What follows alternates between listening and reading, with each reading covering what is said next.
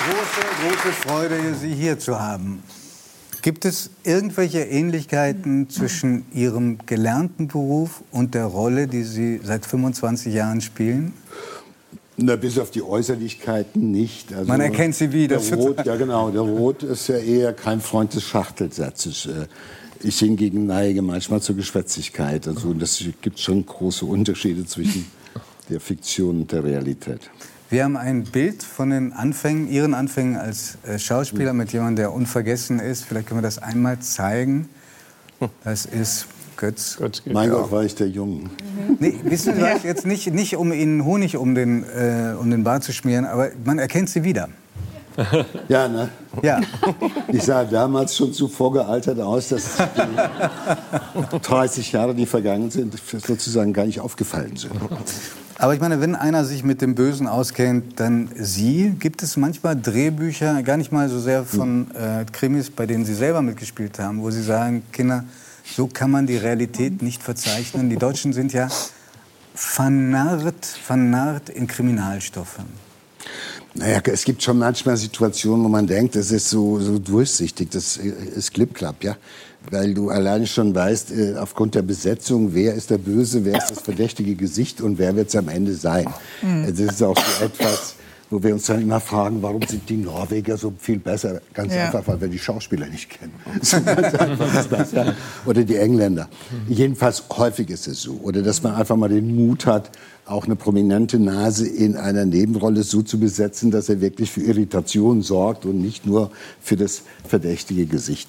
Ich habe es schon einige Male erlebt, dass äh, also richtige, echte Verbrecher zu mir gekommen sind und haben mir gesagt, Doc, bitte, wenn Sie das nächste Mal da irgendwo drehen, sag doch mal diesen Regisseuren, dass wir Verbrecher nicht so eindimensional dargestellt werden wollen. Wir kommen, wir sehen furchtbar aus, gefährlich aus, verwegen, wir benehmen uns beschissen und am Ende werden wir überführt. Das ist doch ein bisschen zu doof. Ich habe das versucht. Haben Sie es versucht? Ja, klar. Wobei man auf der anderen Seite auch der Fiktion ähm, die Ehre erweisen muss und muss sagen, in der Real, also faktisch ist es so, dass erf erfundene Krimis äh, viel unterhaltsamer sind, viel spannender sind, viel äh, diffiziler sind erfundene Kriminalität viel äh, auch äh, interessanter ist als die reale Kriminalität, die in der Regel halt einfach nur sehr banal daherkommt. Das, das ist interessant, äh, weil es gibt in, in dem Buch, was auch Sie geschrieben haben, den Satz, das Verbrechen beginnt immer im Kopf. Ja. Sodass man denkt, vor jedem Verbrechen gibt es eine lange Vorgeschichte und vielleicht auch einen Vorsatz zum Verbrechen. Und das klingt ja eigentlich, schon alleine, wenn man sich den Zeitraum anguckt, nach einer komplizierteren Geschichte und nicht nach einer schnellen Affekthandlung. Es kommt alles vor. Das ist ja das, das Aberwitzige in der Kriminalität. Es gibt den lange gehegten Plan, es gibt äh, den Affekt, aber was ich behaupte, ist ja, jedes Verbrechen beginnt im Kopf, weil das das Organ ist, was man einfach braucht zum Denken, zum Fühlen, aber auch zum Scheitern oder mhm. sowas mehr als alle anderen. Und es ist natürlich auch das Organ, was bei den Opfern äh, den nachhaltigsten Schaden davonträgt. Das ist sozusagen die ganz einfache äh, Variante. Aber Fakt ist natürlich, ähm, ob man jetzt äh, Anhänger des Determinismus ist, also von Hirnforschern, die sagen, es gibt keinen freien Willen, das bin ich nicht, oder ob man sagt, äh, ähm, äh, das ist Genetik oder es ist Erziehung und was auch alles sich sozusagen an dieser Hardware Gehirn ab spielt. Äh, Fakt ist, ohne, ohne Plan und ohne Denken und ohne das Gehirn, auch als limbisches System, also des Reptilhirnes, was irgendwann mal die Bremse hm. nicht mehr beherrscht, führt halt eben zu Verbrechen. Sie haben ja an einer Justizvollzugsanstalt gearbeitet, wo auch Insassen waren, die schon sehr lange da waren, Jahrzehnte. Ich glaube sogar über eines Mal einen Film äh, gemacht von Auf der Mauer hieß der sehr, sehr lange. Äh, haben Sie das Gefühl gehabt, dass irgendeiner, der da sah und der ein gewaltiges Verbrechen begangen hatte, Kapitalverbrechen, sich überlegt hat, dass er da mal landen würde für dieses Verbrechen? Das ist ja das Aberwitzige. Die wenigsten haben sich das vorweg überlegt. Oder es, einige haben es in Betracht gezogen, aber halt eben wieder den Gedanken, dass das auch schiefgehen könnte, von sich gewiesen. Es ist auch völlig wurscht gewesen, ob die Strafandrohung jetzt 15 Jahre lebenslang oder lebenslang schwere Schuld und äh, äh, Sicherungsverwahrung äh, drohte. Das spielt zum Zeitpunkt der Tat jedenfalls bei den wenigsten eine Rolle. Das sind eher die sehr bewussten, ich sag mal, Bankräuber, äh, die halt äh, ohnehin zu den professionelleren gehören, die also schon mal äh, das Preis-Leistungs-Verhältnis vorher irgendwie abwägen und überlegen, okay, ja, da gibt's halt einen Siebener für, also sieben Jahre, im schlimmsten Fall einen Zehner. Das wird dann abgewogen. Aber die äh, Verbrechen, über die ich jetzt in dem Buch auch rede, das sind ja ähm, keine, die vorweg solche Kalkulationen äh, angestellt haben. Es gibt ja einen Teil meiner Insassen hat immer gesagt, äh, wenn es Fernsehen kam, dann mache ich nicht mit, weil äh, ich muss ja meine Verhandlungsfotos nicht nur aktualisieren und das nur durch Ton und so ein bewegtes Bild noch ergänzen, weil ich lebe von diesem Beruf. Doch, das habe ich verstanden. Aber äh, ich meine diejenigen, die, die halt einfach getrieben sind, die auch äh, Psychopathien haben, äh, sadistisch sind, pädophil sind, die halt einfach auch eine Persönlichkeitsstörung hat, die sich letztendlich natürlich auch, sage ich mal, im Gehirn teilweise widerspiegelt. Mhm. Ich habe vor einigen Jahren mit Professor Bogarts das ist ein emeritierter Prof für Psychiatrie und äh, äh Psychologie aus äh, Magdeburg äh, haben wir gemeinsam eine wissenschaftliche Untersuchung gemacht zu hirnorganischen Ursachen von Gewalt und haben uns also die Hirnscans angeguckt. Das fand ich auch sehr entspannt zu dem Thema, was Sie da hatten. Mhm. Hirnscans angeguckt von Gewaltverbrechern und verglichen mit Nicht-Gewaltverbrechern und? und haben da auch signifikante signifikante Unterschied, Unterschiede gesehen in bestimmten Regionen des Gehirns, also das heißt, die halt für Empathie zuständige sind, äh, für okay. Spiegelneuronen zu merken, hey, wenn ich dir aufs Maul habe, das ist nicht okay, das tut dir weh hm. äh, und so weiter und so fort. Das ist schon hochspannend. Sie, Sie schreiben in Ihrem Buch, dass jeder von uns statistisch äh, die Wahrscheinlichkeit hm. hat, dass er in seinem Leben eine bestimmte Anzahl von Mördern und anderen Schwerverbrechern begegnet ist. Ja. Mit diesem Verweis auf die wissenschaftlichen Untersuchungen die Frage beantwortet, ob eigentlich jeder von uns, jeder Mensch zum Verbrecher werden kann? Ich bin auch nach 32 Jahren Begegnung mit äh, täglicher Begegnung mit Verbrechern nach wie vor ein, äh, ein Optimist und äh, bin auch davon überzeugt, dass nicht jeder Mensch zu einem Mörder werden kann. Ich glaube, dass man jeden Menschen mit teilweise auch Druck, wie wir das jetzt in der Ukraine erleben, dazu bringen kann, zu töten. Mhm. Dass man ihm sagt, mach mal. Und das ist jetzt sozusagen dein Dienst, dein Auftrag.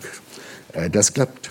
Aber ich bin weit davon entfernt zu glauben, dass jeder Mensch tatsächlich in der Lage ist, zum Mörder zu werden. Das heißt, aus niedrigen Beweggründen heimtückisch, besonders grausam und skrupellos Menschen umzubringen, zur Befriedigung des Geschlechtstriebes, ähnliche Geschichte. Ich glaube, die Wahrheit ist so, auf der linken Seite der gaußschen Verteilung, da ist Mutter Teresa und äh, vielleicht noch äh, irgendein Papst, der heilig gesprochen wurde. Und auf der anderen Seite sind vielleicht Charles Manson und ein paar von meinen Straftätern. Und wir befinden das uns in der, der Dämon, der seine Jünger, Jüngerinnen losgeschickt hat, genau. um so, äh, und ich glaube, damit müssen wir einfach, in Amerika. nur weil wir damit kokettieren, weil wir uns vorstellen können mit unserem Gehirn, dass wir sowas machen können, das heißt es noch lange nicht, dass, dass wir es tun. Ja, es wird auch und nicht jeder Mensch zum Schottergärtner. Es wird auch nicht, ganz genau, obwohl äh, jeder Herr Soltau hat das wieder auf eine reale Ebene ja, Aber warum wird es der eine und der andere eben nicht? Das was, ist ja das Hochspannende. Das, das ist das Hochspannende. Das ist dann dass du sagst, es, es, gibt ja so nicht wie in der Medizin so einen Algorithmus, wo man mhm. sagt, wenn das und das und das und das zusammenkommt, also was weiß ich, eine gewisse genetische Position, Disposition, eine beschissene Kindheit, ja. äh, ein schlechtes Umfeld und, und, und, wenn das zusammenkommt, dann wird jemand automatisch zu einem Kriminellen. Mhm. Die Wahrscheinlichkeit, die Wahrscheinlichkeit ist größer, whatever, mhm. klar. Aber es ist immer noch nicht so wie in der Medizin, wie beim Blinder, wenn er das und das mhm. hat, ist es der Wurm und muss raus. So sieht es nicht mhm. aus. Und deshalb deshalb beschäftigen wir uns ja im Endeffekt mit Kasuistiken, mit diesen Fällen, an denen wir was lernen können, mhm. weil wir immer noch vor der Situation stehen, wie gesagt, die meisten tun es nicht. Ja. Warum tun die es? Ja, vielleicht gestatten Sie mir noch eine Frage. Äh, Gerne. An, anknüpfen an das Gespräch mit Dieter.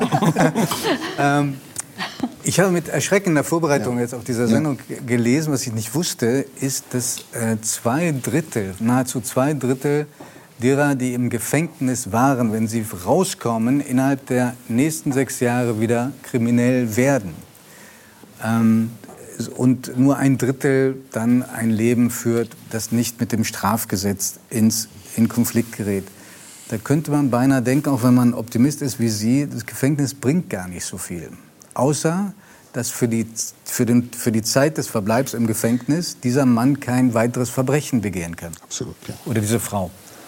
Ja, es gibt ja bedeutende äh, Vertreter des Strafvollzuges, die in einem Buch mal äh, festgestellt haben oder pro proklamiert haben, dass Gefängnisse abgeschafft werden. Ist Thomas Galli beispielsweise ja. hat irgendwann mal gesagt, als Anstaltsleiter äh, macht den Laden dicht, er macht die Leute schlimmer, als Was sagen sie vorher denn? gewesen sind. Was sagen Sie denn? Äh, es ist ganz einfach so, für viele mag das zutreffen. Es gibt manche Insassen, für die ist der Knast eine Agerplatte, auf der er wächst und gedeiht. Äh, das ist kritisch muss man das betrachten. Es sind oftmals gerade die psychopathischen Täter, die narzisstisch gestörten Täter, die in diesem System plötzlich irgendwie auf einmal, wo du denkst, die sind nicht zu beeindrucken oder nicht abzuholen. Aber da reden wir von ungefähr 7,5, 6, 8 Prozent der Insassen von Gefängnissen, die allerdings für fast 80 Prozent der schweren Verbrechen verantwortlich sind. Also das sind die harten Nüsse, an denen wir uns die Zähne ausbeißen. Äh, und ich habe für die, und ich habe auch mit Herrn Galli diskutiert, ich habe für die keine andere Option, da wir Sylt nicht räumen wollen und Helgoland zu klein ist für die, äh, die irgendwo anders unterzubringen, als im Knast. So. Sind Sie, haben Sie jemals das meine, ich jetzt nicht, das meine ich jetzt nicht scherzhaft, sondern weil ich da ganz viele erlebt habe, wo ich Ihnen ganz klar sage, da war ich froh, wenn die meine Sprechstunde verlassen haben, dass sie nicht in die Fußgängerzone gehen, ja. nicht am Kinderspielplatz vorbeigehen, sondern auf die Zelle oder in die Freistunde. Herr, Herr Kleber hat in einem Land gearbeitet, in dem also wenn man Demokratien sich anschauen, es gibt keine andere, in der so viele Menschen im Knast sitzen. Ja, klar, Kalifornien. Und, ähm, und die Strafen sind in der Regel auch um einiges härter. Ja. Trotzdem hat man das Gefühl, dass äh, die Zahlen nicht geringer werden. Nee. Ähm, haben Sie jemals das Gefühl gehabt, die Justiz ist zu lasch? Das höre ich von der ersten Stunde, in der ich da angefangen bin. Es ist immer äh, eine Frage der Perspektive. Äh, äh, natürlich haben manchmal Menschen gesagt, wir haben Täter aus Ex-Jugoslawien, aus Russland, für die ist das so hier ein Erholungsheim, ein Hotel, die sind doch gar nicht erreichbar. Auch die habe ich gesehen in Momenten von Einsamkeit und von Nachdenken. Gar keine Frage. Manchmal brauchen wir mehrere Anläufe, um die Menschen zu bessern. Haben Sie Wenn aber der Ansatz ist mein Ansatz ein ganz anderer. Wenn wir konstatieren sollten, dass der Knast jedenfalls in der Form, wie wir ihn praktizieren, die Menschen nicht resozialisiert, das ist ja die Aufgabe, sondern eventuell sogar noch kriminalisiert, dann müssen wir ja nicht, dann müssen wir nicht sagen, dann lass uns das Ding einstampfen, sondern dann bin ich der Überzeugung, dann müssen wir überlegen, dass wir das System so ändern, dass es das tut, was wir als Gesellschaft von diesem System verlangen. So. Und ich bin der was festen sagt, Überzeugung. Was sagt, Herr, was sagt Herr Bosbach dazu? Es gibt ja verschiedene Strafzwecke. Ja. Der Sühnegedanke, ja. dann was Sie gerade selber Abschreckung. an Abschreckung. Ja, also generalpräventiv. Ja. Da, wir haben gar nicht über das, über das Thema gesprochen, was hindert einen daran, Straftäter zu werden. Ist es die ethische Überzeugung, die Straftat ist tabu, oder ist es die Befürchtung, entdeckt zu werden? Das sind ja zwei ganz verschiedene Gedanken. Der Hauptzweck soll die Resozialisierung sein, die Wiedereingliederung des Täters in die Gesellschaft mit der Folge, ein straffreies Leben zu führen. Deprimierende Bilanz haben wir gerade erfahren. Das ist eine deprimierende Bilanz. Deswegen bin ich auch dankbar, dass Sie das Beispiel USA angesprochen haben, damit nicht der Gedanke aufkommt, hier seien annähernd so viele im Gefängnis wie in den USA. Ich kenne jetzt die genaue Zahl nicht, aber ich schätze mal, um die 70.000 dürfen. In Kalifornien sitzen, allein in Kalifornien sitzen mehr Menschen in Gefängnissen als in Gesamteuropa. Also, also in Gesamteuropa. Also, also ich schätze mal, in, in den USA werden es weit, weit, über eine Million weit. sein, in Deutschland 70.000. Ja. Ähm, Strafvollzug ist Ländersache und dann ist immer die Frage, wie gestalte ich diesen Strafvollzug aus? Machen wir uns bitte nichts vor. Es gibt viele, es gibt das Böse. Absolut. Es gibt viele Wir haben ja auch äh, dann eine äh, lebenslange Strafe ist ja bei uns, Herr Bausch weiß das, in der Regel nicht lebenslang, sondern die Möglichkeit, nach 15 Jahren wieder entlassen zu werden. Aber es gibt auch die. Sicherungsverwahrung, es gibt das ultimativ Böse. Die Menschen müssen in Haft bleiben, weil sie sonst eine schwere Gefahr für die Bevölkerung sind. Jeder, der einen Beruf äh, hat, der mit Leid konfrontiert äh, wird, ein Chirurg, äh, ein, ein Seelsorger, ein Arzt, muss, manchmal auch Journalisten, müssen eine Distanz aufbauen können zu jenen, mit denen sie arbeiten, sonst gehen sie selber kaputt. Aber kennen Sie das, dass Sie richtig Mitgefühl, Mitleid gehabt haben mit Leuten, denen Sie im Knast begegnet sind? Schon. Es gibt äh, eine ganze Reihe von ähm, Patienten, die ich hatte, mit denen muss man Mitleid haben, weil äh, sie haben teilweise einen ganz miesen Start ins Leben gehabt, äh, wurden äh, rumgeschubst, wurden nicht geliebt, wurden teilweise drogenabhängig und haben danach irgendwo ein Leben in einer gewissen Invalidisierung am Rande der Gesellschaft zugebracht, das nicht schön ist. Da kann man auch Mitleid mit haben. Und das habe ich auch. Sonst wäre ich da auch fehl am Platze gewesen. Gar keine Frage. Das muss man haben. Und es gibt auch im Übrigen eine andere Zahl, die ich Ihnen mit ans ähm, jetzt mal sagen möchte. Erstens, es stimmt nicht, dass in Deutschland die Leute nach 15 Jahren schon in der Regel entlassen werden. Das sind nur die guten, die positiven Risiken. Mein längster Patient ist im 50. Jahr seiner Haft gestorben. Und wir haben Leute, die sind dort 48 Jahre, 38 Jahre und auch länger. Also die richtig Bösen gehen schon auf eine lange Distanz. Wenn auch nicht beim ersten Mal. Da muss man drüber nachdenken, kann man das verändern. Äh, Das zum einen. Aber selbst in Werl, also am Ende der Fahnenstange, da wo ich gearbeitet habe, wo die Crème de la Crème war, haben wir am Ende auch über 40 Prozent entlassen in ein danach nicht mehr deliktisches, also das heißt nicht mehr einschlägig strafbares Leben. Allerdings, das muss man äh, einräumen, oftmals erst nach einer langen, nach einem langen Leben, nach wiederholten Erfahrungen mit Knast und in Haft. Und wenn sie halt einfach irgendwie das Lebensalter schon erreicht hatten, dass man sagt, naja, mit fast 60 oder mit Ende gut, dann 50 bist du oder Anfang müde. 60 hast du keinen Bock mehr, in den Knast zu gehen, weil so leicht reißt sich das nicht mehr auf eine Arschbacke ab, was da jetzt kommt. Und du weißt, die Jungen machen mit dir das, was du früher als junger Mann mit den Alten gemacht hast. Das mag ja vielleicht das Eigentliche sein, was dazu führt, dass am Ende äh, dann doch über 40 Prozent nicht mehr erscheinen.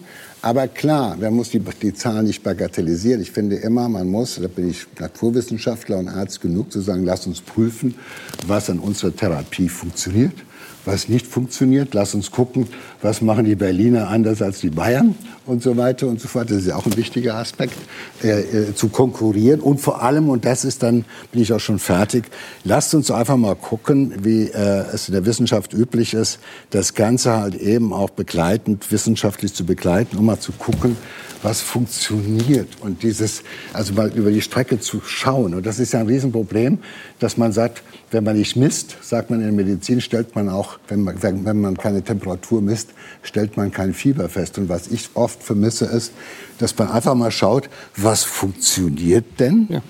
Und kann man daran Naja. na, lernen am Modell Und das und bildet eben die gucken. Kriminalstatistik nicht Das ab. bildet die Kriminalstatistik Bildet ja alles wir, nicht ab. können, das- wir können das nicht ausführen. Mir kommt nur gerade noch in den Sinn, ich habe mal jemanden getroffen, der lange im Knast gesessen hat und der hat zu mir gesagt, Giovanni, glaub mir, niemand ist für den Knast geboren. Nein. Es hält keiner richtig aus.